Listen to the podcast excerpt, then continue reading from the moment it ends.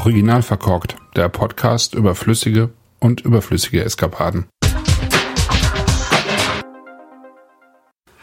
Herzlich willkommen zur Original verkorkt Sonderausgabe zum Thema Lirak am 6. Oktober 2021. Es ist schon Herbst, es ist kalt. Ich habe tatsächlich muss nachher noch vom Büro wieder zurück nach Hause und äh, habe mir zum ersten Mal Handschuhe eingepackt heute. Und ähm, ja, ich mache diesen Podcast nicht alleine, sondern ich habe äh, Matthias Neska an meiner Seite. Wer letztes Jahr schon mal äh, zur Sonderausgabe Loire reingehört hat, der kennt Matthias natürlich, abgesehen davon, dass es sein könnte, dass man dich gelesen hat ähm, an verschiedenen Stellen. Hallo Matthias. Ja, hallo Christoph. Schön, dass du wieder dabei bist. Du Reisender in Sachen Wein, ich habe dich ja gerne an meiner Seite, weil du eigentlich diese Gebiete immer schon mal bereist hast auch, ähm, auch wenn du wahrscheinlich jetzt irgendwie, also gut, die letzten anderthalb Jahre natürlich nicht. Also du dürftest auch eine ziemliche Sehnsucht, Reisesehnsucht haben, oder? Ja, das kann man so sagen. Ich habe jetzt nämlich in, in Vorbereitung darauf habe ich mir die Fotos von, ich habe auf meiner ganzen ähm, Foto ähm, die, die Fotosammlung habe ich mir von 2017, 2018 angeschaut, wie es da so war unten und äh, habe natürlich gedacht, eigentlich müsste es sofort wieder losgehen. Mhm. Ja, finde ich auch. Also ich war jetzt auch bisher nur, also sowohl dieses Jahr als auch letztes Jahr mal in Rheinhessen unterwegs, irgendwie, um ein paar Weingüter äh, abzuklappern und ein paar Leute zu treffen, aber so wirklich im Ausland, also gut, jetzt im so in den Sommerferien, aber nicht auf Weingütern, ja, das, das schon, ja, irgendwie. Aber dann auch so zurückgenommen natürlich noch, nicht so, wie man es sonst macht, wenn man irgendwie unterwegs ist. Ja, also es dürfte, dürfte dann nächstes Jahr mal wieder losgehen. Ne? Dieses Jahr wird das, glaube ich, noch nichts. Dieses Jahr wird das nichts mehr. Nee, ich denke auch letztes Jahr, äh, nächstes Jahr plane ich auch auf jeden Fall ein, da wieder hinzufahren. Wir sind ja im Grunde genommen in die Gegend, also so auf dieser Grenze Drom, ähm, Vaucluse, Gar, bin ich, ich weiß gar nicht wie oft schon gewesen. Ich glaube 1900 also schon, wenn ich 1900 sage, ist das schon eine Weile her. Das erste Mal, glaube ich, mit dem Zelt und dann ähm, fast jedes Jahr eigentlich. Mhm, das ist mal. Ja. Ja, wir sprechen von Lirak heute. Also als ich mit zwei Leuten am Telefon letzte Woche gesprochen habe, äh, die fragten Irak, wie äh, Irak. also es ist genau ähm, irakischer Wein. Ja, äh, wird es möglicherweise auch geben, wobei ich bin mir nicht so ganz sicher. Ähm, Im Iran gab es das natürlich früher, im, im, Irak weiß ich gar nicht, aber wird es schon gegeben haben. Aber ja, hier, zur ne? babylonischen Zeit, hm, zur babylonischen Zeit, genau. die haben fast angefangen damit. Ja, stimmt. Also ähm, auf jeden Fall eben im persischen Raum auch, ne? Ja, ja. Babylonisch-Persisch, stimmt. Ja. Im Irak haben sie wahrscheinlich auch schon vor 2000 Jahren angefangen, wahrscheinlich vor 2000, vielleicht 2600 Jahren oder so. Auf jeden Fall ähm, sind ja die, die Griechen irgendwie so 600 vor Christus irgendwie im heutigen, in dem Raum vom heutigen Marseille gelandet und ähm, haben mit ziemlicher Sicherheit auch Weinreben mitgebracht. Und die Römer ja auch. Und äh, ja, Irak ist ja nicht wirklich weit mehr davon entfernt dann, ne? Ja. Nee, das ist ähm, ein bisschen flussaufwärts, wobei das natürlich früher schon andere Verhältnisse waren. So, so sehr weit von den Häfen ist man gar nicht ins Hinterland gegangen eigentlich. Mhm, stimmt. Und da waren dann die Kelten. Da waren die, ähm, genau, die Asterix es hat sich genau. bis da unten äh, durchgesetzt. Und die haben ja auch Wein gemacht. Also man sagt ja, dass die Römer tatsächlich den Fassausbau von den Kelten übernommen haben. Ähm, während die selber eben noch mit äh, die Amphoren durch die Gegend gefahren haben, die dann wahrscheinlich recht häufig auch kaputt gegangen sind irgendwie auf der Fahrt. Ähm, ja, ist zumindest so eine Legende, dass die Kelten den Fassausbau vor den Römern hatten. Das habe ich schon, ich glaube, 30 Mal gelesen an mhm. verschiedensten mhm. Stellen. Es mhm. muss also stimmen. Ja, ich habe selber auch schon geschrieben, ohne dass ich es wirklich, ich ähm, ne, also zumindest als Behauptung. Ja, ja, genau. ja. Also wenn wir es ein bisschen eingrenzen, ähm, die Rhone besteht ja aus ähm, dem nördlichen und südlichen Teil. Ähm, äh, das ist der nördliche Teil ist die Rhone septentrional, ne? Und die ja. der südliche Teil ist dann die Rhone Meridional. Meridional, genau.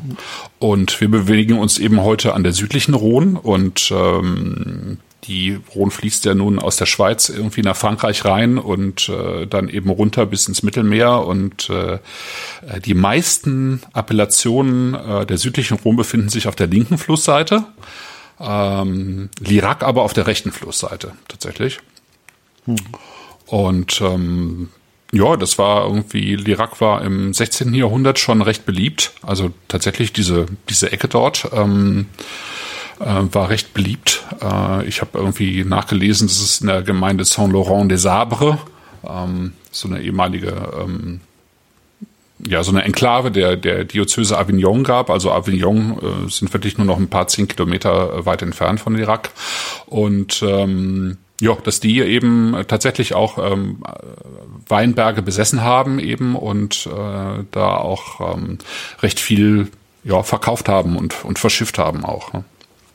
Mhm. Und eines dieser Weingüter, das es im 16. Jahrhundert schon gab, das hat dann 1904 ein Graf Henri de Regis de Gatimel gekauft, das Château de Segri, äh, das auch heute noch im Lirac tatsächlich Wein produziert. Ja.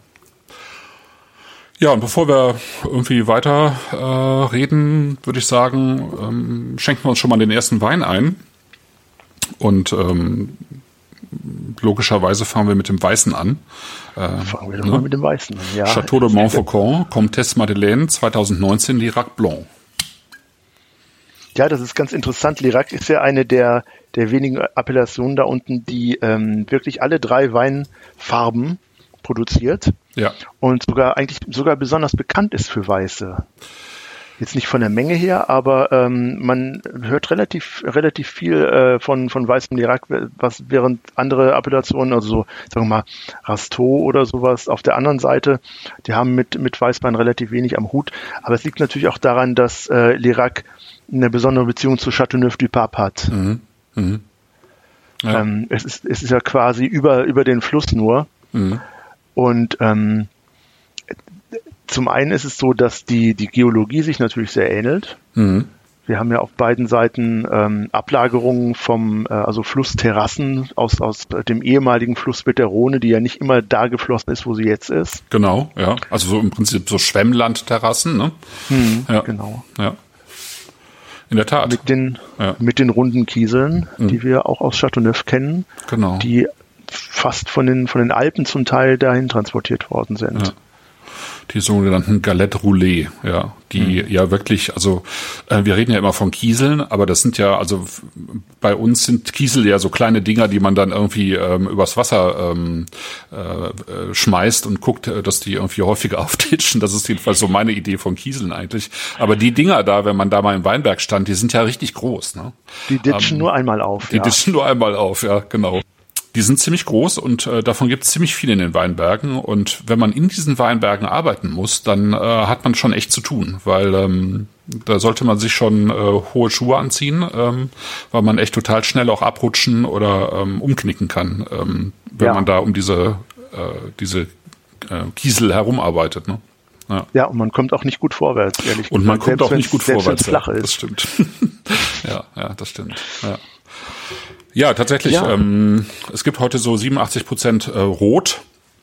Wein, äh, also mittlerweile hat sich der Rotwein schon durchgesetzt. Äh, Weiß liegt so bei 10 Prozent und Rosé tatsächlich bei 3 Prozent nur noch. Und ähm, Rosé war auch mal eine große Nummer in, ähm, in Lirac. Äh, ähm, Lirac ist ja auch nicht weit von Tavel entfernt und heutzutage direkt, ne? direkt benachbart mhm, sozusagen. Genau. Die grenzen ja direkt aneinander, ja. ja. Ja, und, und heute ist Tavel der, der bekannte Weißwein aus von der Südrhone. Äh, Entschuldigung, Rosé, Rosé, von der Südrhone. Mhm. Und, ähm, und früher war es tatsächlich eher Lirac als Tavel. Mhm. Ja, ja. Tavel ist ja die einzige Appellation da, die nur Roséwein herstellt. Mhm. Ja, und durch diese Konzentration haben die quasi alles andere, was sich mit Rosé beschäftigt, ein bisschen vom Markt verdrängt. Ja, ja. Ja, jo. da ist er, der Weiße. Da ist er, der Weiße. Schnuppern wir mal rein.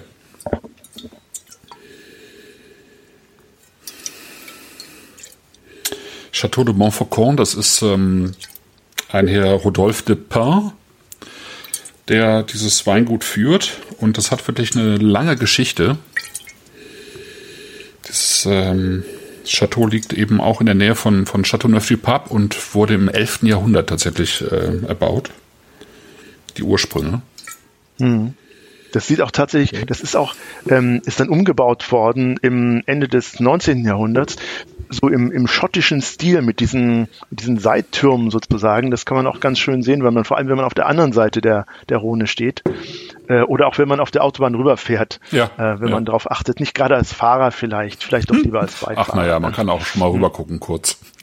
Ja. ja, ja, genau, kurz. Darf ja eh nicht mehr so schnell fahren oder kann auch meistens Nein. gar nicht. Ja, ja genau. Ja. Und ich finde auch der, der Name allein des Winzers, also Rodolphe de, äh, de Pin, also Rudolf von den Pinien, mhm. also möchte man doch eigentlich heißen, oder? Ja, super, oder? Ja. Der Rodolphe de Pin, der ist auch tatsächlich im Moment Vorsitzender dieser ähm, Winzervereinigung vom Lirac.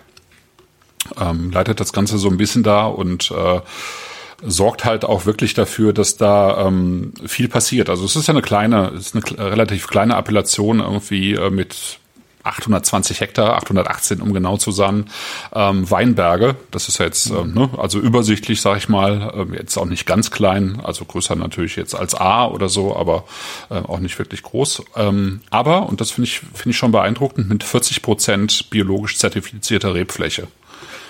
Das ist schon eine ganze Menge. Ne? Das ist eine Menge, aber es ist auch so, dass sich das Klima einfach total anbietet dafür. Mhm. Es ist ja nicht nur, also ein Großteil der Appellationen steht voll im Mistral. Mhm. Ähm, der pustet natürlich, klar, äh, wackeln die Trauben dann da, das ist nicht so schön, aber ähm, Pilzkrankheiten sind dann auch relativ, relativ selten. Ausgerechnet so im Juni ist allerdings der Mistral meistens ein bisschen schwächer. Mhm. Aber da gibt es auch so einen Kalkriegel dann, äh, so da gibt es sogar Höhlen drin, wo also Leute auch dran äh, klettern.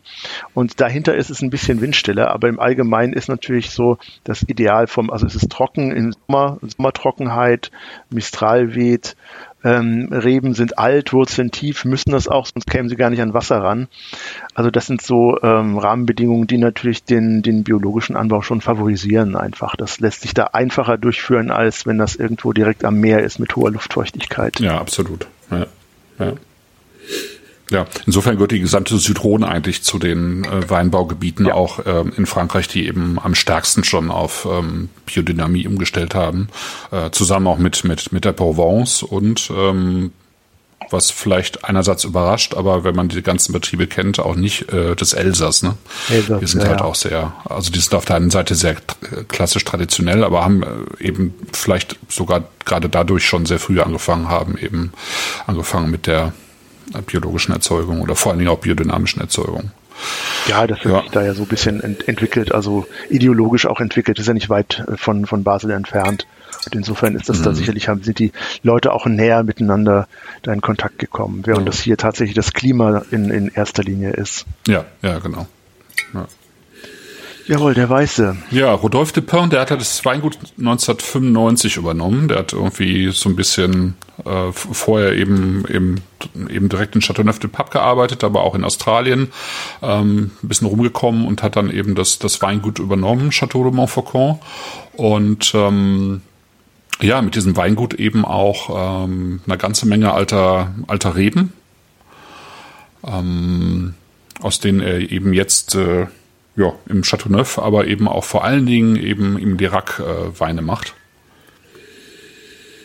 Und in diesem Fall ähm, arbeitet er mit Massan, Clairette und Grenache Blanc, also mit drei klassischen südfranzösischen Rebsorten. Ne? Genau, ich habe auch gelesen, dass das letzte Schätzchen, was er erworben hat, war eine 100 oder ist eine 140 Jahre alte Parzelle mit Clairette in Lirac, also 140 Jahre alte Reben, genau. das ist schon was. Ja. Die sind hier noch nicht drin natürlich. Nee, dafür gibt's einen eigenen äh, Wein, der auch ein ganz klassisches Etikett hat. Ähm, der heißt ähm, nicht Comtesse Madeleine, aber ähm, der hat einen ganz langen Namen, ähm, den ich äh, mir jetzt gerade nicht gemerkt habe. Aber ich habe tatsächlich mehrere Jahrgänge davon im Keller, weil ich den total spannend finde. Ah, ähm, gut, ich habe ich hab's gesehen. Ich habe aber den Namen genauso vergessen. Das ist ein langer Adelsname. Das ist ein langer Adelsname, genau, weil der tatsächlich auf ein, auf ein, ähm, ja, auf eine Großmutter oder so zurückgeht von ihm, ähm, die, die eben im Château de Montfaucon gelebt hat. Also es gibt zwei von diesen Weinen, einen roten und einen, äh, einen weißen. Der rote zeichnet sich eben dadurch aus, dass er, ich glaube, so ziemlich alle ähm, Rebsorten, die in Châteauneuf-du-Pape auch zugelassen sind oder in, in, an der Südrhone eben vereint. Gibt's ja auch nur noch selten. Und der Weiße macht eben 99 Prozent Clairette und 1 Prozent Grenache Blanc, ähm, um noch die äh, in der Appellation äh, die RAC zu, zugelassen zu sein, weil äh, es immer Cuvées sind aus verschiedenen Genau, das ist vielleicht, ne? genau, das, das gilt für, für Rot-Weiß-Rosé. Es darf nie eine Monospepage sein, also darf nie nur eine Rebsorte sein. Genau, also bei Rot muss es mindestens 40 Prozent Grenache Noir sein und dann eben Syrah und Mourvedre zusammen mindestens 25 Prozent und dann eben noch Sanson und Carignan. Und für Roséweine ähm, ist das ähnlich wie bei Weißwein. Das, ähm, da muss, glaube ich, eine, ähm, wobei, also nach den Statuten darf eigentlich keine Sorte mehr als 60 Prozent haben. Also insofern ja, genau. weiß, ich, weiß ich gar nicht, wie, das, wie die das mit dem Claret, also mit diesem 140 Jahre alten Claret gelöst haben. Vielleicht äh, mit Großzügigkeit nehme ich an. Könnte sein, ne? Ja. ja. ja. Also es, es entspricht eigentlich nicht den Statuten. Ja. Gut. Ja, in diesem Fall hier haben wir eben Massan, ähm, eben diese Claret, aber von einem anderen Weinberg und Grenache Blanc. Und ich finde, wenn man reinriecht, hat man eben schon so ein bisschen den Süden auch in der Nase, ne? Das ist, ähm, hm. äh, das ist ja immer so eine Mischung, finde ich. Also es sind ja keine, keine fruchtigen Weine, wie wir das jetzt in, in Nordeuropa hier haben, ähm, also wo einen die Frucht so direkt anspringt, sondern das ist immer eher so eine gesetztere Frucht, ne, die immer auch so ein bisschen so, ja, ich finde hier ins, im, äh, in diesem Falle auch so ein bisschen was von Honig oder so mit dabei hat, ähm, vielleicht ein bisschen mhm. was von Melone mit dabei hat. Zusammengenommen ja. Honigmelone. genau die, genau die. Ne? Nicht die Wassermelone. Nicht die Wassermelone. Nee, und auch so ein bisschen äh, Mandel immer, also so grüne Mandel, ähm, grüne ja. Olive, was, was Mineralisches drin. Ja, so ein bisschen was Herbes auch immer. Ja. ja, was Kräutriges auch, mhm. ne, irgendwie. Und wenn man es dann schluckt, nimmst du, nimmst du schon mal zum Mund, führest du zum Mund das Glase? Mhm, mhm. Mach ich mal gerade. Mhm. Hast du den jetzt gerade aufgemacht oder hattest du den schon vorher aufgemacht? Nee, ich habe den gestern aufgemacht tatsächlich. Ich ja. nämlich auch. Mhm. Ich habe den, und ich habe ihn gestern probiert und ich fand den äh, zu Anfang, also frisch aufgemacht, fand ich ihn ein bisschen, also sehr sehr viskos mhm. Ne? Mhm. und ähm, sehr stoffig. Und ich finde, dass diese feine, diese feine Säureader, dass die eigentlich äh, und diese Ausgewogenheit, dass die erst zum Tragen kommt, wenn er ein bisschen offen ist. Ja, das finde ich auch. Also ich finde ihn heute richtig schön. Also mhm. das ist äh, auch für sich, gestern habe ich gedacht, da musste auf jeden Fall was dazu essen. Mhm. Ähm, aber heute finde ich, dass den, der ist wirklich auch solo schon sehr, sehr schön. Ja, geht mir absolut genauso. Wir haben den gestern, ich war gestern beim Freund irgendwie kurz zum Mittagessen hier um die Ecke und ähm, habe den mitgenommen. Und mhm. da war der auch so ein bisschen, da, da war der einfach schlichtweg so ein bisschen nichtssagend. Ne? Ähm, mhm. Auch viel, also er wirkte auch kürzer als jetzt. Ähm, und ähm, der ist richtig aufgeblüht. Also der hat einfach auch Volumen bekommen, der hat mehr mhm. Körper bekommen, der hat natürlich auch die Wärme drin. Also das sind alles warme Weine, ne? da, da muss man auch nicht äh, drüber hinwegreden. Das sind alles Weine, die äh, aus der heißesten Ecke Frankreichs kommen. Ne?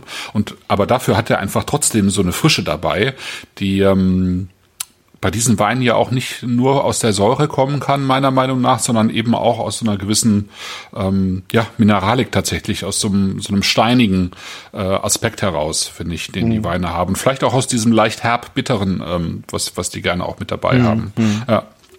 Ähm, Wobei der Winzer natürlich auch sagt, dass er gerne ähm, auch, also gerade bei diesen Cuvées, wo er viele verschiedene, jetzt sind es nur drei Rebsorten oder viele mhm. verschiedene Rebsorten und Parzellen zusammennimmt, dass er auch manche mal ein bisschen früher liest, um einfach diese Ausgewogenheit, diese Harmonie, auch die Frische drin zu, äh, ja. zu, erhalten in den in den Weinen. Stimmt. Und ähm, ich finde hier, das ist auch ein, das ist auch ein Wein. Ich finde sowieso die Weißen zum Teil von der Zitrone, die finde ich total unterschätzt. Absolut. Das sind so gute äh, Essensbegleiter und die kann man auch mal ein paar Jahre in den Keller legen, wenn man die dann rausholt also ich bin eigentlich jedes Mal äh, positiv überrascht und denke mir, müsste ich eigentlich öfter machen. Mhm, Finde ich auch. Und tatsächlich habe ich irgendwie äh, kürzlich bei so einer, ähm, bei einem Händler, der immer mal wieder so Kellerauflösungen hat, habe ich einfach für wirklich kleines Geld ein paar gereifte äh, weiße Chateauneuf gekauft. Hm. Ähm, also für weniger Geld, als man die sonst heute überhaupt bekommt. Und ähm, freue ich mich auch immer drauf, weil das echt schöne Weine sind ähm, und, und immer wieder auch ähm, was sehr Besonderes haben, finde ich. Mhm. Ja. Ähm, Frage war noch, ähm, ob da nicht auch Picpool mit dabei ist. Tatsächlich äh, im 218er Jahrgang war Picpool mit dabei, 5% und im 219er, ähm, so, ne, soweit ich das gelesen habe, nicht. Nein. Also das hängt, glaube ich, einfach auch mit den, mit den Jahren zusammen. Also Picpool, das ist ja so eine, auch eine südliche Rebsorte, die ähm, eigentlich am äh, Etang de Taux da bei Set in, im Languedoc äh, stark beheimatet ist. Da gibt's auch den Picpoul de Pinet. Ähm, ist eigentlich eine recht frische Rebsorte, ne? Die ähm, total frisch. Das ist der, das ist der Austernwein. Genau, das ne? ist der Austernwein. Die, die äh, genau, genau, zu den zu den äh, sozusagen im Süden gezüchteten Austern. Ähm, mhm. Ich werde nie vergessen, wie ich irgendwie mein erstes Mal in Südfrankreich war. Auf dem, ähm, da habe ich tatsächlich äh, so einen Sprachkurs gemacht in Ferien, in Sommerferien. Mhm. Und äh, was total schön war in Set, weil wir morgens immer in der Schule waren. Ähm, und nachmittags dann eben Ausflüge gemacht haben zusammen. Und einer war dann eben raus auf die ähm, in die Bucht ähm, mit so einem Austernfischer und dann eben äh, auf dem Boot in der Bucht Austern rausholen, essen und Picpoul de Pinet dazu trinken. Ja, genau. Ja, das ist so meine meine äh, Erfahrung mit Picpoul. Ja. Es gibt da auch so ein, so, eine, so ein legendäres Lokal ähm, an, äh, am Etang de Taux. Ähm, Chez La Chep heißt das da sind wir auch, ich weiß nicht, dreimal oder sowas gewesen. Da habe ich mir auch mal die große Platte dann ähm, gegönnt von mhm. den Austern. Und die mhm. sind im Sommer ja ziemlich, also ziemlich dicht und fett, die ja, Austern. Ist oh ja, ja logisch. Schwanger, ne? Ja. Ja, richtig, genau. Ja. Und da passt so ein Wein zum Beispiel, der ein bisschen mehr Stoff hat, ähm, viel besser als jetzt sagen wir mal Muscadet oder so. Ja. Wobei ich Muscadet sowieso eigentlich nie zu Austern reichen würde, sondern immer mehr zu den zu, äh, Muschelsorten, zu den. Mhm. Ja. Ja, ich finde gar nicht das Muscadet so. Also ich meine, den kriegst du ja überall an der an der mhm. bretonischen Küche immer Küste immer dazugereicht, aber es ist ähm, ich finde, da gibt's doch deutlich bessere Kombinationen.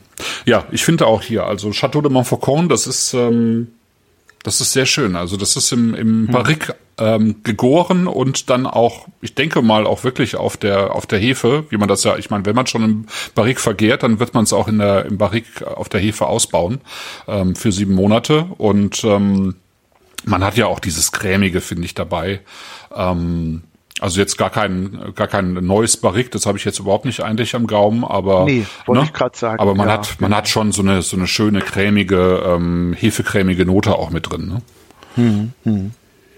Doch, der ist echt gut. Wie viel was was soll der kosten ungefähr? Hast du das? In diesem Fall 16 Euro. Das ist ja. doch sehr anständig. Das finde ich auch sehr anständig. Ne? Das hat mhm. eine, eine, ja, also das hat wirklich Körper, das hat Komplexität, das hat Länge, das, das macht Spaß. Das ist ähm, also aber grad, halt, ne? äh, aber halt nicht frisch, frisch geöffnet ähm, trinken. Nee, ne? nee. Das macht wirklich einen großen Unterschied. Ja, und ich denke, das, das trifft eigentlich auf alle Liracs zu. Ich würde das überhaupt auf Südron, also ich meine, bis auf den einfachen Cotiron jetzt, ne, das kannst du natürlich schon, das ist, ich meine, das ist ja auch zum, zum ähm, direkten Konsum eigentlich gemacht normalerweise. Das machst du auf und trinkst du und hast Spaß. Mhm. Aber ich sag mal, das, was jetzt aus den Krü, äh, Krüs kommt, und das ist ja ein Krü einfach, ich meine, das, das steht im ja. Prinzip ja auf der gleichen Ebene, wenn man so will, mit Chateauneuf-du-Pape, mit Vaccarat, mit Gigonda. Ähm, äh, muss man sich schon mal vergegenwärtigen, auch wenn Chateauneuf-du-Pape natürlich immer so der Primus inter pares ist, aber ähm, daneben vergisst man dann halt schnell mal auch die anderen Appellationen, die es da gibt und äh, wo einfach ähm, tolle Weine auch entstehen. Ja. ja und ähm, wo ich jetzt nach dem Preis geguckt habe, ist, äh, habe ich auch den Namen der, des anderen Weines wieder. Der heißt ähm, Vin de la Madame äh, de la Comtesse de Montfaucon. der alte Claret. Ja. Ja. Und für die Winzer ist es natürlich interessant, weil ähm, kann man glaube ich auch sagen. In Châteauneuf-du-Pape ähm, kannst du mal zwischen 600.000 und auch locker einer Million äh, Euro für einen Hektar Weinberg ausgeben. Die Weinbergspreise sind ja in manchen Regionen von Frankreich exorbitant gestiegen in den letzten Jahren, ähm, einfach weil auch Investoren da reingehen und kaufen und ähm, ja, da kann man dann doch deutlich äh, besser im Lirac investieren, würde ich sagen. Ähm, zumal es da eben noch Fläche gibt. Also im Moment gibt es so um ja. die ähm, 60, 70 Winzer, die da eben arbeiten. Ähm, ja, und wie du schon sagtest, die haben einfach doch auch durchaus ein sehr ähnliches Terroir, wobei Chateauneuf-du-Pape ja auch sehr großes und sehr unterschiedliche Terroirs hat. Aber mhm. ähm, ja, aber so diese, diese typischen Böden, ähm, die findest du eben hier im Irak auch. und einer, der ähm, die, die Gunst der Stunde ja genutzt hat, um äh, da einzusteigen, ist eigentlich unser zweiter Winzer, ne? Genau.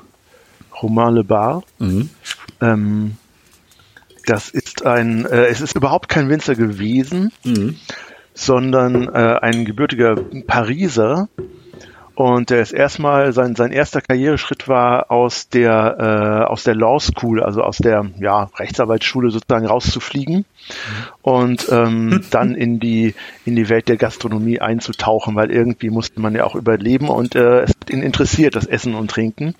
Und für eine Weile hat das auch gut funktioniert in Paris, aber dann haben äh, seine Frau und er beschlossen, dass diese ewigen Nachtschichten und äh, die, das ist und, und auch die das Tempo, was da so und die auch die natürlich auch ein bisschen die die harte Stimmung, die da zum Teil herrscht, dass das vielleicht doch nichts für sie ist. Mhm. Und ähm, ja, dann saßen sie äh, mit, mit seinem Vater, so, so die, geht die Legende, an einem Tisch und vor sich eine Flasche Tavel von der Domaine de Langlore, also so Erik Pfifferling, mhm. vielleicht der bekannteste, beste, äh, hochgeratetste Rosé-Winzer da in der, in der ganzen Gegend. Mhm. Und da hat er eine, eine Erscheinung gehabt, das will ich auch machen. Ja. Genau, er ist dann allerdings tatsächlich nochmal ähm, an die Loire gegangen, zu Mathieu Vallée, äh, Chateau Yvonne. Und sozusagen hat diesen Abstecher gemacht und ist dann tatsächlich bei Erik Pfifferling gelandet, ne? Und äh, wollte mhm. irgendwie ein bis zwei Jahre bleiben und hat dann ist dann tatsächlich seine rechte Hand geworden und hat sieben Jahre lang bei Erik Pfifferling gearbeitet. Ähm, Weißt du, ob Erich Pfifferling eigentlich ein, ein, gebürtiger Elsässer ist? Wahrscheinlich, ne? Nein, ist er nicht. Ist er, ist nicht? er ist tatsächlich, ah, er ist tatsächlich okay. gebürtiger Longue, sagen wir, Occitanier sozusagen. Okay. Übrigens auch noch ganz witzig, also vom, vom Administrativen nur ein, ein halber Nebensatz äh, als mhm. Schwenk.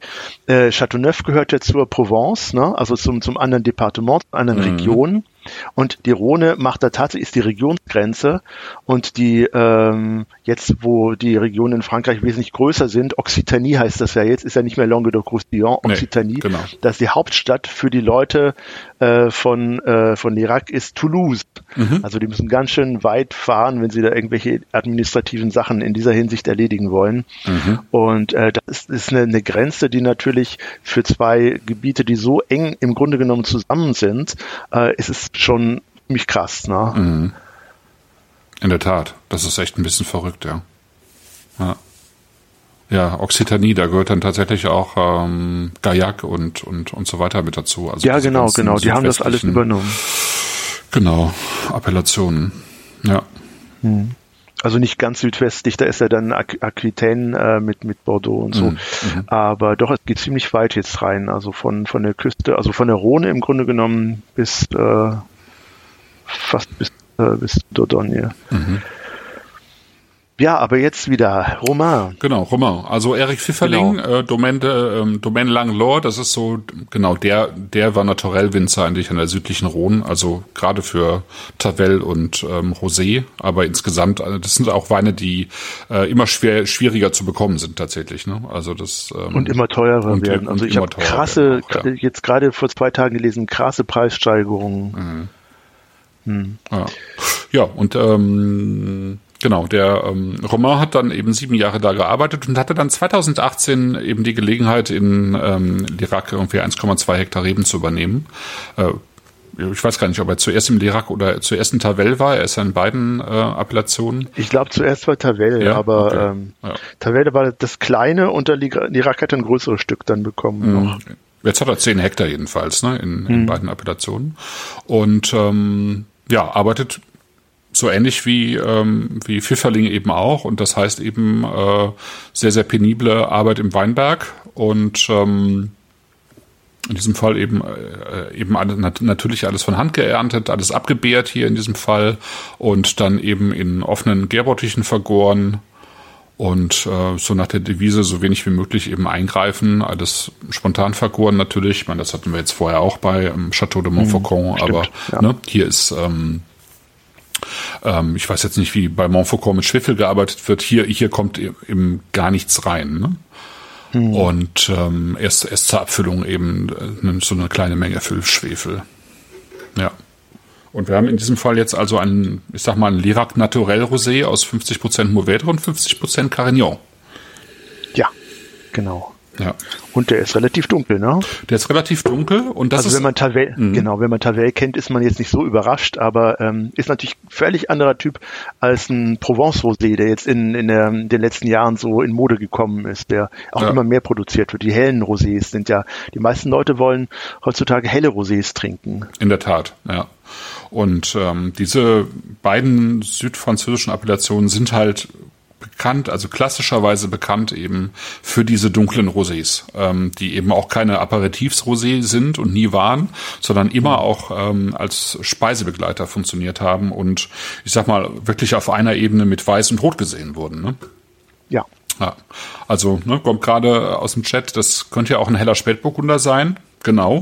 Und ähm, das könnte halt auch ein Claret sein, also im Prinzip ein klassischer Bordeaux von der Farbe her. Ähm, Bordeaux war ja früher, dürfte in, in etwa diese Farbe gehabt haben und hat sich sozusagen, also hieß ja Claret, was eben ähm, diese, diese, dieses helle, diesen hellen Rotwein bezeichnet hat, äh, den es auch heute im Bordeaux noch gibt als, ähm, als Typ, also als einer von zwei Rosé-Typen. Ne? Ja. Ja. Ja. Ja, insofern also wirklich auch ein, ähm, ein Rosé mit, mit ähm, also schon, also ich finde das total schön frisch, aber es ist halt halt auch trotzdem natürlich äh, Körper und äh, Kraft. Ne? Ja, ernstzunehmender Wein einfach. Ne? Also Genau. das ist kein, kein Ja. Apero-Schlucker auf der Terrasse, sondern der kann die ganze Mahlzeit begleiten. Ja.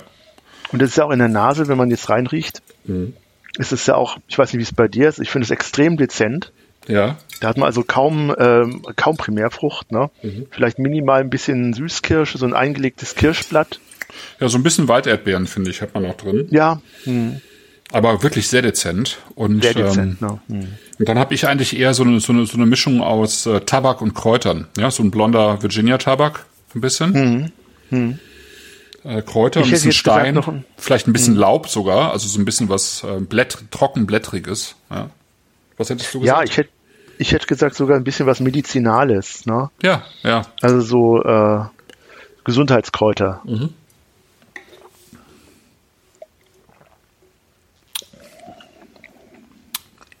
Ja.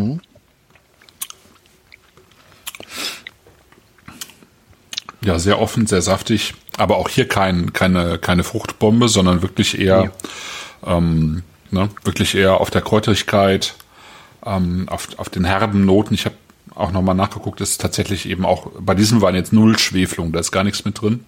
Ja, Sehr rund auch, ne? ja, Sehr, sehr rund, so von der, von der Erscheinung her. Nichts Spitzes drin.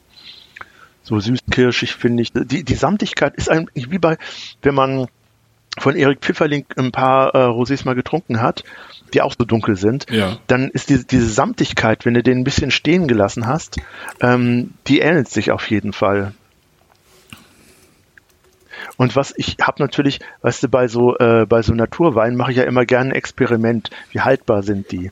Ich habe den gestern aufgemacht und habe den ähm, äh, angefangen probiert und dann habe ich den bei Zimmertemperatur geöffnet draußen stehen lassen, ja, um zu sehen, wie stabil der ist.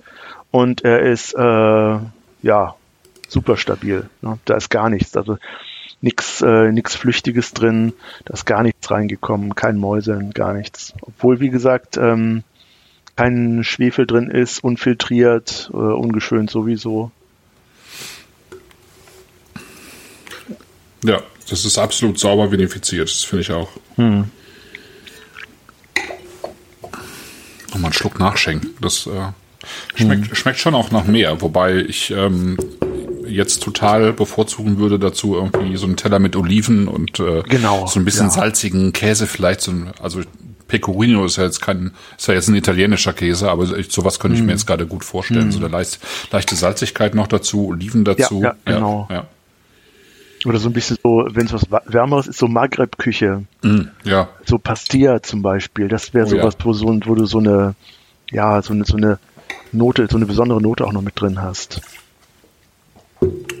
Ja.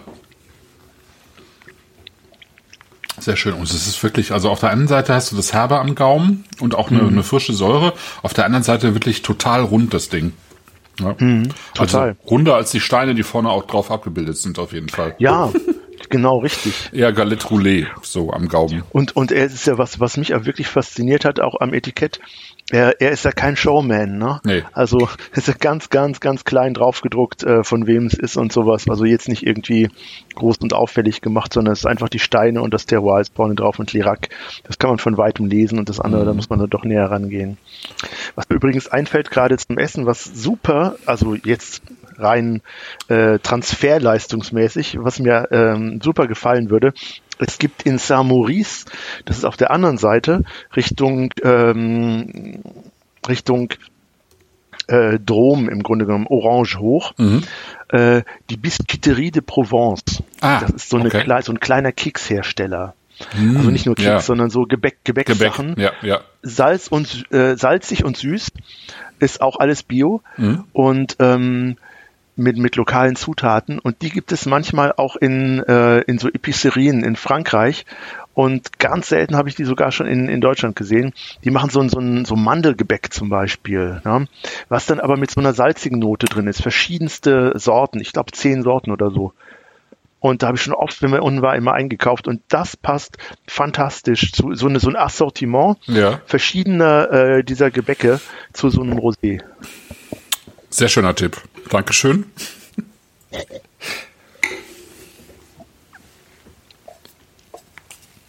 Ich gehe mal weiter zum nächsten Wein.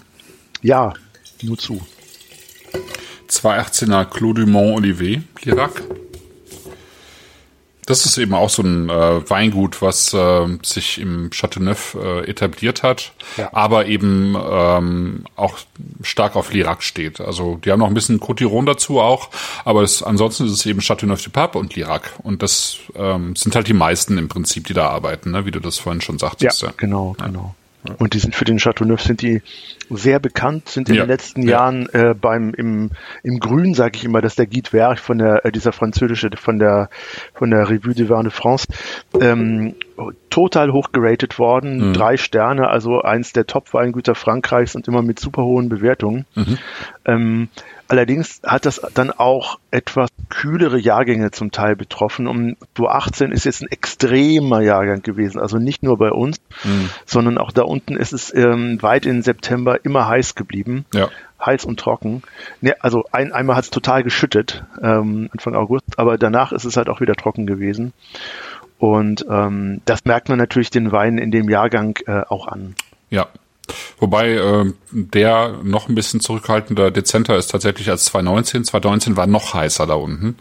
Ähm, da hat auch der Lirac, ich habe vorhin mal nachgeguckt, weil ich den noch hier stehen habe, äh, tatsächlich noch mal ein halbes Prozent mehr Volumen. 16.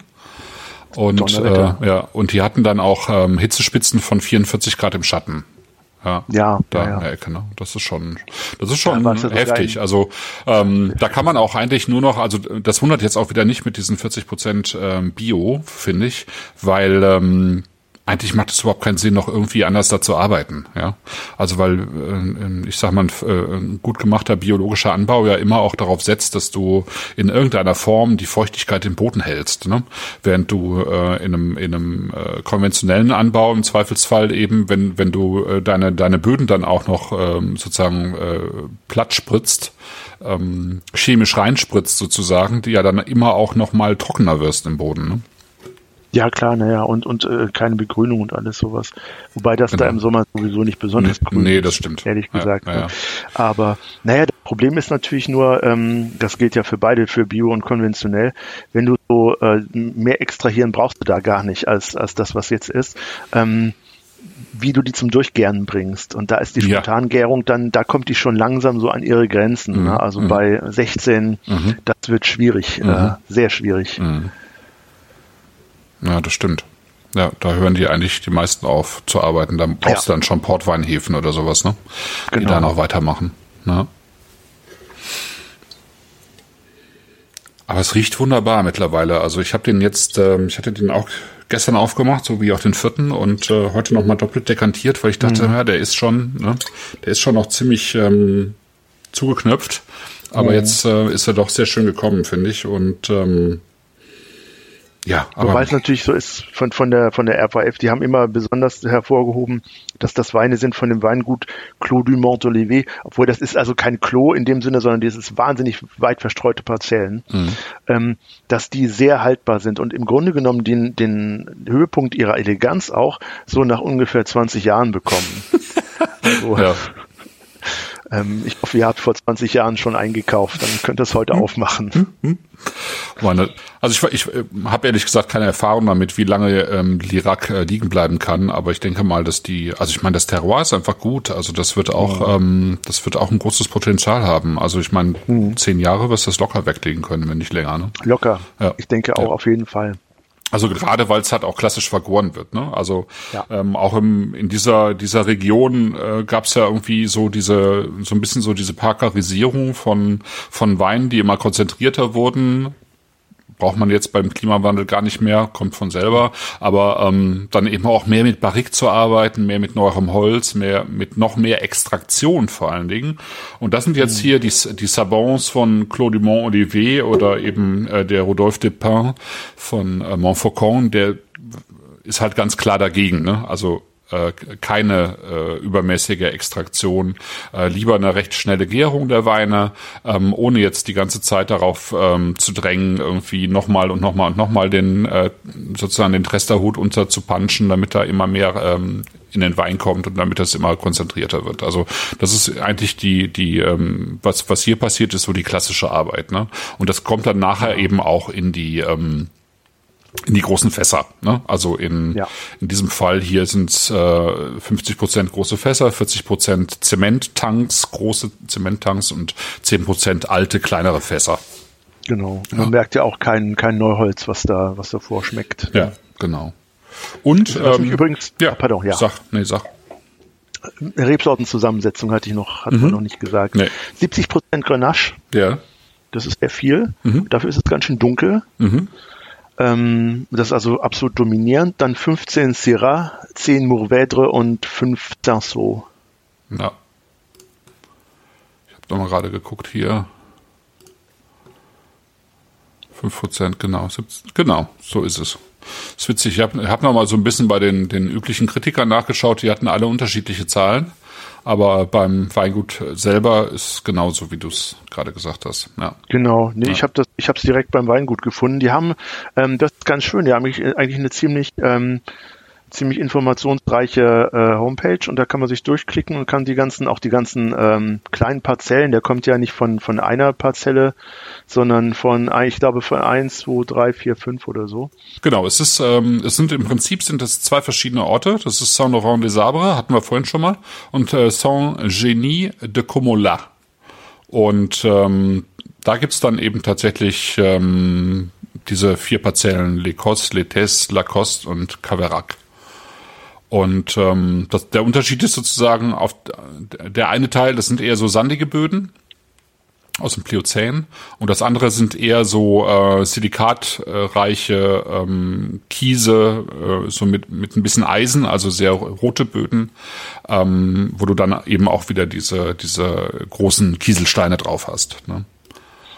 Apropos und, Eisen. Ja. Apropos Eisen, mir ist, was ich noch gelesen hatte in, in einem doch etwas schon älteren Buch, ähm, dass Lirac früher immer so ein bisschen darunter gelitten hat, ähm, dass es nördlich davon äh, einen riesigen Stahlwerkkomplex gab. Okay. Der ist 2000, 2004 geschlossen worden.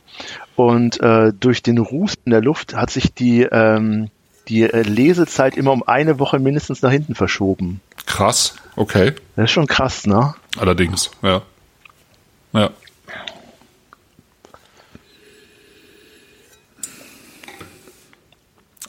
Was fürs Terroir auch noch ganz interessant ist, ist, dass tatsächlich diese, diese Appellation so ein bisschen zweigeteilt ist dadurch, dass es in der Mitte äh, der Appellation ähm, einen Wald gibt. Und ähm, dieser Wald natürlich sozusagen, dadurch, dass er in der Mitte der, der ähm, Weinberge liegt oder der, ja, der ausgedehnten Flächen liegt, äh, tatsächlich auch ähm, für ein etwas frischeres Mikroklima sorgt, ne, in der Ecke. Also gerade mhm. natürlich bei den ähm, Weinbergen, die recht nah an den, an den Wäldern dran sind. Genau, genau. Und ja. es gibt auch noch so kleine Täler, die sich dann hochgehen, wo, wo noch enger wird und noch mehr ähm, auch der, der Wald runtergeht. Aber das meiste, der meiste Anbau ist in dieser, in, auf diesem Plateau zwischen Lirac und Tavel. Mhm. Und das sieht man auch ganz schön, wenn man Google Maps, könnt ihr euch mal anschauen, ähm, von oben, wie rot das ist. Mhm. Ja, das sind also tatsächlich, das sind rote, rote Tonböden, äh, Tonlehm mhm. und ähm, die Kiesel liegen dann drüber. Aber es ist tatsächlich wirklich roter Boden. Ja. Obwohl Kalkstein drunter ist. Ja, ja, genau, Kalksteinsockel drunter. Mhm. Und hattest du denn schon am Gaumen den Wein? Ich finde ja, der hat ähm, äh, am Gaumen, also trotz der also ich finde, ich finde, er verbindet total schön eine Wärme, also eine reife Wärme, mhm. äh, mit so einer kühlen Steinigkeit. Mhm. Ähm, und ich glaube, dass hier auch tatsächlich, die haben 50 Prozent Ganztrauben vergoren, also 50 Prozent mit Rappen vergoren. Ich glaube, dass das hier einfach auch mit äh, zusätzlich reinspielt, tatsächlich. Mhm. Ja. Äh, dass das Ganze nochmal, das Problem ist ja immer, wenn man Ganztrauben vergehrt, dann äh, ähm, nehmen, äh, nehmen diese Rappen nehmen nochmal so ein bisschen Säure weg ähm, während der Gärung, aber sie geben halt äh, dem Ganzen auch nochmal eine andere Frische. Ja. ja. Also genau. es ist immer so ein bisschen so ein Vabon-Spiel, was man jetzt macht, ja. Also ähm, ob man tatsächlich ähm, dem Ganzen noch ein bisschen Säure nehmen will oder oder ob man ihm wiederum auf der anderen Seite eine andere Frische geben will. Aber ich, ich glaube, das auf diese Seite, auf die, in diesem Wein hat es eigentlich ganz gut funktioniert. Ja, finde ich auch. Das ist so eine subtile Frische, ne? Mhm. Also nicht eine, die du an Spitze direkt merkst. Mhm. Ähm, ich habe auch so, so, schwarze Oliven, mhm. Lorbeer, mhm. Holzteer. Ähm, eigentlich kommt so, das liegt aber auch an, an der Grenache, dass es eigentlich einem nur mittelgewichtig vorkommt, weil die Mitte nicht so, die ist nicht so pompös, ne? Mhm. sondern das ist doch eine, ähm, fließt doch so dahin. Aber keine Frage, den kann man echt lange weglegen, wenn man möchte. Ja. Und ich finde, auch wenn, auch wenn der Grenache-Anteil so hoch ist, ich finde, dass äh, Syrah äh, schon ziemlich präsent ist auch. Ja. Hm. Ja.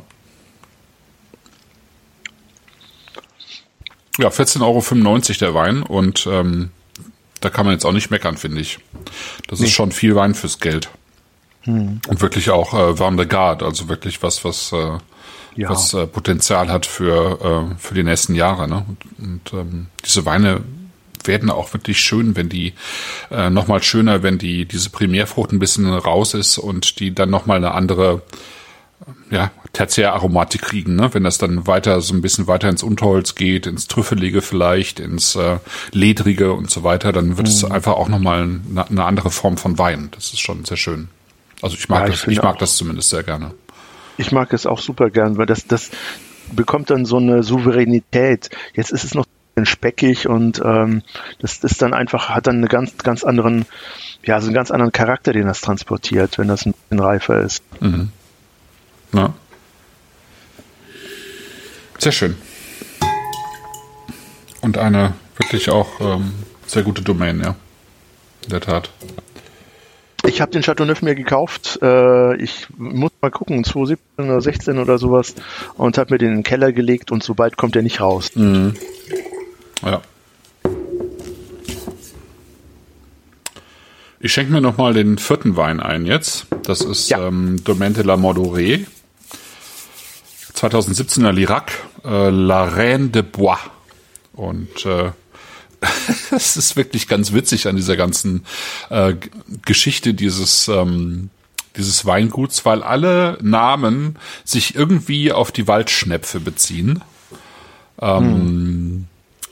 Tatsächlich ähm, ist die die Reine de Bois ist äh, also ist ist ein französischer Name für die Waldschnepfe und ähm, es gibt noch ein äh, gibt also für die eigentlich heißt die Waldschnepfe im Original Bécasse de Bois, also Bécasse, ne? Und ja. ähm, aber der, der Spitzname ist sozusagen La Reine de Bois und es gibt auch einen ähm, südfranzösischen Namen, ähm, der heißt einfach äh, La Mordoré. Also auch Mordo, La Mordoré ist sozusagen ein Spitzname für die Waldschnepfe. Und ähm, dann gibt's eben noch einen anderen äh, Namen, der auch einen der Weine bezeichnet. Und das war La Dame Rousse, genau. La Dame Rousse ist auch ein Wein aus dem Sortiment von La Modoré und ähm, bezeichnet eben auch die Waldschnepfe. Also der Gründer der Domain, der war total verliebt in die Waldschnepfe, die auch tatsächlich in dieser Ecke dann ähm, äh, so die Hälfte des Jahres irgendwie in den Wäldern auftaucht tatsächlich. Das ist François Delorme, der das äh, Weingut 1986 gegründet hat und ähm, ja, eben ein Fan dieser Bekassen ist. Mhm. Die Bekassen gehören ja irgendwie zu diesen Vögeln, die gerade auch in Frankreich äh, auch wie wild geschossen werden. Ähm, bis ja. heute. Ne? Das ist ähm, schon krass. Das, vor allem, wenn man im, im September, wenn die Jagd, also ich glaube 1. September oder sowas fängt die, fängt die Jagdsaison an. Ja. Und wenn man dann am, am Wochenende, besonders am Sonntag, Sonntag ist der schlimmste Tag, Samstag geht manchmal noch, mhm. wenn man dann unterwegs ist in den Weinbergen, da muss man sich echt äh, vorsehen, dass man da nicht ähm, irgendwas abbekommt, weil das knallt ständig, da sieht man ständig sind überall die, die Jäger in den, ähm, in den Weinbergen, in den Wäldern unterwegs. Mhm. Und das ist eine ganz andere Nummer nochmal als bei uns. Und kein Wunder natürlich, dass äh, so ein ein Vogel, der gejagt wird, dass der so viele Beinamen dann auch bekommen hat. Mhm. Ich habe tatsächlich nachgeguckt, weil es mich interessiert hat und weil wir ähm, letzte Woche auch ähm, Schnepfen gegessen haben ähm, von jemandem, der eben die auch in Frankreich gejagt hat. Ähm, vier Millionen Schnepfen werden in Europa im Jahr geschossen. Und vor allen Dingen eben in Frankreich und Italien. Mhm. Ja, wenn sie, ich glaube, bei uns und in der Schweiz und so weiter eben unter Naturschutz stehen, schon lange. Hm. Ja. Und, ja, wer es mag. Genau. Ja. Ja, und der ähm, Francis Delorme, der hat das Weingut also 86 gegründet mit seinem Sohn äh, Christoph. Und ähm, der Christoph ist dann der hat das dann übernommen und ist dann aber ähm, tatsächlich vor fünf oder sechs Jahren irgendwie mit 52 schon an einem Herzinfarkt gestorben. Genau.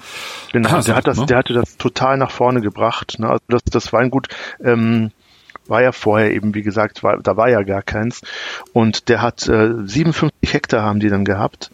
Und ähm, das ist richtig, hat es richtig total nach vorne gebracht, überall auch in die, in die Ranglisten rein. Und ähm, das ist natürlich ein großer Schock gewesen, als der dann auf einmal nicht mehr da war. Ja, ja. Aber seine Frau und die Tochter, äh, Amber, die haben das, mhm. ähm, die haben das ziemlich gut weitergemacht. Also das ähm, ist schon, schon echt äh, ganz gut auf der Höhe, würde ich sagen. Das, das Weingut. Und ähm, da kommen echt schöne Weine bei raus. Und das ist jetzt auch nochmal ein ganz anderer Typ Wein, ne? Also, das ja, ist natürlich ein anderes ja. Jahr, das ist ein etwas kühleres Jahr als 2018. Ähm, mhm, aber es aber ist wirklich auch ein anderer Wein. Ja, klar. Also wenn, wenn du gesagt hast, dass bei dem anderen schon Syrah sich deutlich nach ja, vorne gedrängt ja, hat, sozusagen, dann ist es hier äh, komplett, ne? Also absolut. Mhm. Total schwarz, ne? Also von mhm. der ähm, schon in der Nase, ne? Viel ja. mehr schwarz als rot. Also. Ja, ist auch wirklich 40 Prozent, ne? wenn die anderen beiden, Grenache und Mourvedre, also es ist so ein klassischer GSM, wie man so sagt, genau, abgekürzt, ja, ne? Ja, GSM, Grenache, Syrah, Mourvedre. Aber Grenache und Mourvedre haben halt jeweils 30 Prozent und Syrah äh, 40 Prozent. Ja. Hm. Und zu 90 Prozent im Edelstahltank ausgebaut und nur 10 Prozent in Fässern, was auch ganz, hm. ähm, also fa fast ungewöhnlich ist für die Ecke, würde ich sagen, weil die meisten, die dann nicht mit Holz arbeiten, die arbeiten eigentlich eher mit Zement, ne? Ja. Genau, Edelstahl spielt eigentlich gar nicht so eine große. Zement ist auch erst richtig aufgekommen im Grunde genommen. Das war ja mal eine Zeit lang ziemlich weg. Mhm. Ähm, und jetzt in den letzten, ja, weiß ich nicht, ein, zwei Jahrzehnten ist wieder total in Mode gekommen. Ja. Ähm, weil es auch ein bisschen atmet, aber trotzdem eben keine, ähm, ja, keinen Geschmack überträgt. Ja, ja. Sehr schön. Es ist äh, wilder, ne? Das ist ein wilderer Wein. Mhm. Ja. Erdiger, mhm. pfeffriger, natürlich vom Syrah ja. auch. Ähm, ja, noch mal mehr Garrigue finde ich, noch mehr provenzalische ja. Kräuter mit drin. Ähm. Da kann man sich auch, wenn man, wenn, wenn ich mir überlege, was man dazu essen sollte, da fallen mir auch nur ganz dunkle Sachen ein. Mhm. Wiewohl, man könnte auch mal sowas wie so ein, ähm, was ganz, ganz spannend als Kombi ist, so, so ein Bleu d'Auvergne oder sowas dazu probieren. Bleu d'Auvergne. Achso, ähm, ähm, Blauschimmelkäse. Käse. Ja. Blauschimmelkäse, ja, ja. Stimmt. Oder sowas wie Schwarzwurzeln. Ja. Das ist auch eine, eine ganz andere, ich meine, ist nicht allzu häufig. Früher als Kinder, wir haben es immer gehasst, wenn Schwarzwurzel gegeben hat. Ich Ja. weiß auch nicht warum, aber Ja, das ich hat auch. geschmeckt. Ja, stimmt. Aber habe ich auch ehrlich gesagt schon lange nicht mehr gegessen. Nein, aber es ist ja auch eine wahnsinnige Arbeit, äh, die gut, man kann sie wahrscheinlich auch irgendwie im, ähm, in der Gefriertruhe kaufen. Aber wenn man die anbaut selbst, und meine Eltern haben die angebaut, Mhm. Äh, es ist eine wahnsinnige Arbeit, die auszugraben und dann äh, zu schruppen, weil die ja auch mal diesen Oh ja, weißen ja, ja. Saft haben. Ne? Ich sehe die auch immer hier bei, bei, unserem, bei unserem Marktstand tatsächlich liegen, Mhm. aber ich habe mich noch nie überwunden, die zu kaufen, eben aus dieser, dieser Kindheitserfahrung heraus. Es war irgendwie niemand, genauso wenig wie Topinambur. Ich war auch noch nie ein Topinambur-Fan, ehrlich gesagt. Mhm. Wobei ich das hier und da schon mal wieder gemacht habe, aber nö, brauche ich jetzt nicht unbedingt. Aber was ich hier auch mir wirklich gut vorstellen könnte, ähm, ist auch wirklich wild. Ja, ähm, auch wild geflügelt tatsächlich. Logisch. Ja, ja. Also so eine so ein Täubchen oder so würde mir dazu auch ganz gut gefallen. Genau. So, so Wacholdersoße oder sowas kann Mhm. man auch mit ein paar äh, ange, angerösteten Wacholder, dann kann man auch ganz gut dazu erreichen. Und ähm, was wir natürlich noch gar nicht gesagt haben, aber was man sich vielleicht schon hätte denken können, die Erträge sind natürlich nicht besonders hoch Nee. äh, in der in, In der Tat. in der ganzen Appellation. Ja. Das ist nämlich der, der höchst, der, der Maximalertrag, der zugelassen ist, sind 42 Hektoliter pro Hektar. Genau, der Durchschnittsertrag, der liegt tatsächlich genau umgekehrt bei 24. Genau, Ja, richtig. und da 24 ist halt, halt echt wenig. Ja, also wenig, ich sag mal im ja. Vergleich ähm, äh, deutsche große Gewächse, die liegen dann eher so bei 50, 60 und ähm, wenn man es wirklich drauf anlegt, ähm, bei, beim Wein kann man kann man auch mal deutlich über 100 Hektoliter gehen. Ne? Also jetzt nicht für einen hochklassigen Wein natürlich, aber ähm, also insofern 24 Hektoliter ist schon schon sehr sehr wenig, ja, in der Tat. Klar, natürlich. Es ist ne, selbstverständlich anderes Klima. Trockenstress ist natürlicherweise da. Und ähm, da ist es dann auch nicht so dicht. Also da brauche ich jetzt nicht Konkurrenz schaffen unter den Reben. Ähm, da sind die auch einfach nicht so dicht bepflanzt. Ne? Nee. Und sie stellen sich halt auch drauf ein. Ne? Also die Ja, die Reben drauf sind, sind lernfähig, kann man auch klar sagen. Und die haben sich natürlich an dieses Klima auch angepasst. Das heißt, sie äh, produzieren von sich aus schon viel weniger. Ähm, zumindest die meisten Rebsorten. Das ist nicht, nicht bei allen so. Also bei Carignan zum Beispiel, die wächst auch immer gerne weiter, die muss man schon beschneiden. Aber ähm, Grenache und Syrah, die stellen sich schon ein bisschen stärker drauf ein und produzieren dann von selber aus ähm, gar nicht mehr so, äh, so üppig. Ne? Genau. Und hier diese, äh, die Reben für diesen Wein sind 40 Jahre alt. Und das gilt äh, im Grunde genommen, das gilt das noch als relativ jung in der Region. Ja, in der Tat, ja. Also bei uns würde überall alte Reben ganz groß draufstehen, älter als 30 Jahre, Wahnsinn. Aber da ist im Grunde, wenn ich da nicht bei äh, 60, 80, 100 Jahren bin, würde keiner auf die Idee kommen, da von alten Reben zu sprechen. Nee, das stimmt. Das äh, wäre ein Affront, wenn du mit 30 äh, Jahre alten Reden um die Ecke kommst oder 33 Jahre alten und äh, behauptest, das wäre jetzt tatsächlich alt, ja. Ja, um es nochmal ganz kurz auch einzuordnen hier, man, man hat ja tatsächlich 200 Sonnentage im Jahr normalerweise und äh, eben so Durchschnittstemperaturen von 22 Grad im Sommer. Ne? Da haben wir irgendwie hier eher die Hälfte so fast. Nicht ganz, aber und Nee, ähm, das jetzt nicht, aber nee, äh, nee. doppelt so viel Sonne. Äh, Die, Dopp- ja. die, die äh, Sonnenstunden sind eigentlich doppelt so viel. Jedenfalls doppelt so viel wie im Sauerland, würde ich mal sagen. genau. Und äh, 2700. Ja. 2700, ja. 2700, ja. Ja, in der Tat. Und 158 Tage Mistral im, im Jahr. Also dieser, dieser doch recht Das ist heftig, ja. starke Wind, der da durch die, ähm, durch die Felder weht, ne? Ja. Äh, der Vincent van Gogh schon verrückt gemacht hat da unten. Ne? Und der den, den Weinbergen auch ordentlich zusetzt. Also insofern ähm, sind, sind das normalerweise eben auch sehr gedrungene äh, Rebstöcke, die man da sieht. Also zum einen sind es ja Buschreben normalerweise, die eben, wie du schon sagtest, recht weit auseinander stehen und dann aber auch in sich gedrungen sind und relativ wenig mit dem zu tun haben, was wir jetzt hier so an so einer hohen Stockerziehung kennen in Deutschland. Ne?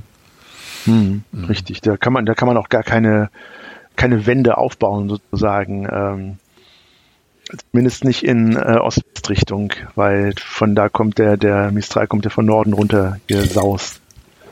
Ja, ja, ja. Das hat ordentlich Tannin hier, mhm. Domaine la Mordoré. Ähm, gefällt mir aber sehr gut. Also ich finde ich jetzt auch ne? wieder, ich habe es ja auch gestern aufgemacht, du ja auch, ne? Mhm. Finde ich auch heute wieder wesentlich besser, mhm. wesentlich harmonischer schon geworden. Tannier ist zwar immer noch da, aber so diese diese schwarze Frucht, die kommt jetzt äh, viel stärker noch zum, also die Tiefe auch, kommt viel stärker zum zum äh, Vorschein, als es gestern noch der Fall war. Ja.